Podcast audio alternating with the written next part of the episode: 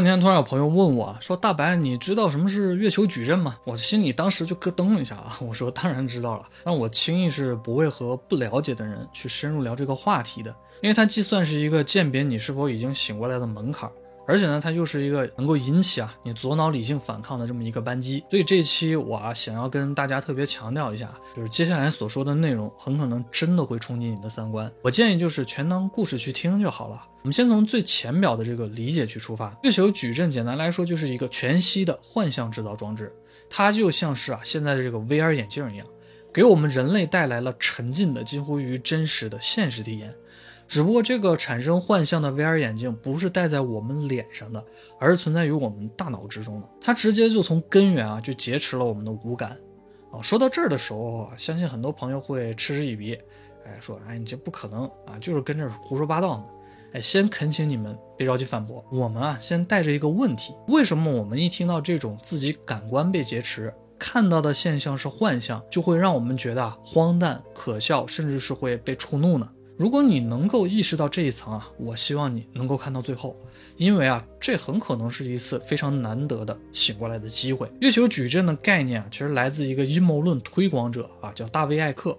如果你看这个人所做的事呢，你就会觉得啊，简直是匪夷所思。他整合了基于一种名为爬虫人或者叫做蜥蜴人的外星人的啊系列阴谋论，包括光明会啊、共济会啊、秘密精英、昂萨计划啊、月球矩阵啊等等等等。其中月球矩阵是比较重要的一环，在他的世界观和故事当中啊，月球是一个巨大的人造物体。一艘行星级的宇宙飞船，并且呢，还是一个不断发出低频震动的广播系统。这种低频能量造就了一个虚拟实境，被称为刺激实像。本身现在很多的理论还有推想都认为，我们的宇宙很可能就是一个啊不断震动啊有频率的这么一个虚拟的现实。所以呢，月球矩阵制造的幻境，相当于是梦境中的梦境，虚拟实境中的这个虚拟实境。有人就说啊，如果真的是这样，好像也没什么不好的。一比一的仿真宇宙游戏嘛，如果是这样呢，其实也没什么问题。关键是啊，大麦克认为呢，这种幻象是蜥蜴人制造出来用来控制人类思维的，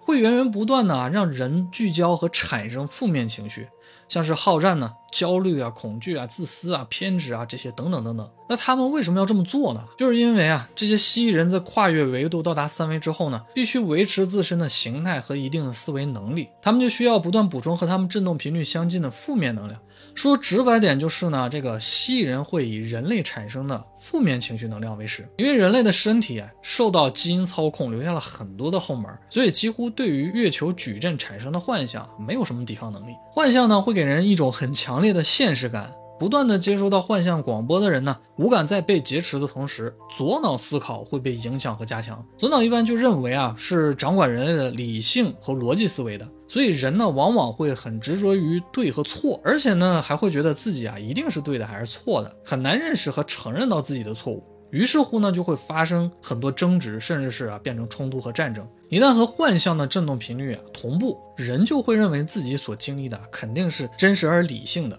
那么这些负面的思想就变成了理所当然的了啊，这就成了一种啊类似编程的效果。人也就失去了创造力和想象力，看不到真正世界的本质了。你想一下，虚拟世界里的虚拟世界，这个感知程度其实就变窄了。处于这种幻象里呢，人就会始终执着一些啊，做一些机械的事情。其实呢，这就是大卫·艾克所描述的故事理论。大部分人都会执着于这个荒诞阴谋论故事本身的真假。只有很少部分人会看见这个故事更深层的信息啊，比如我们人类啊，惯用右手比较多啊，左利手相对来说很稀少。还有就是啊，全世界几乎都有一个共识，认为小孩子理解的世界和大人所理解的并不完全一样，而小孩子的想象力和创造力还有发现力呢，往往比大人要强得多。这些能力啊，都是右脑所掌控的。潜意识呢和右脑有一个比较密切的关联，而显意识，也就是理性这部分啊，往往都和左脑有关。所以意识思维被限制，大概都是从强化左脑和限制右脑开始的。再说回到月球矩阵吧，据说这个机器啊已经是运行了很久了啊，它偶尔呢也有故障的时候，甚至可能会停止运行。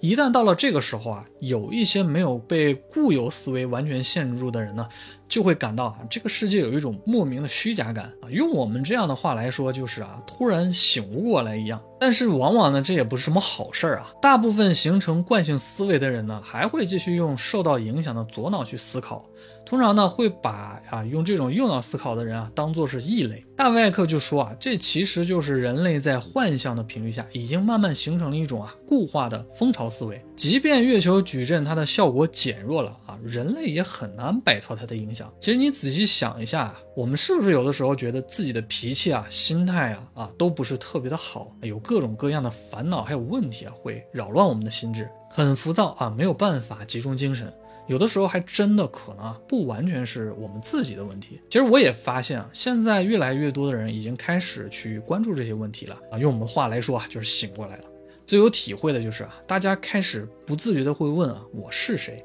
啊，这就是潜意识里想要自知了。按照我的想法就是啊，时机到了，我们都从浅表自我啊，到深层次的本我啊，到更高的高我开始同步了。不光只作为一个生物体啊去活着了，而朝着积极向上啊更高层次的思考去进发了。拥有了我时啊，拥有了智慧，我觉得呢，那么接下来也必然是会去追寻和理解这个世界的本质。我相信，当我们真的这样做的时候呢，任何的幻想其实都是会烟消云散的。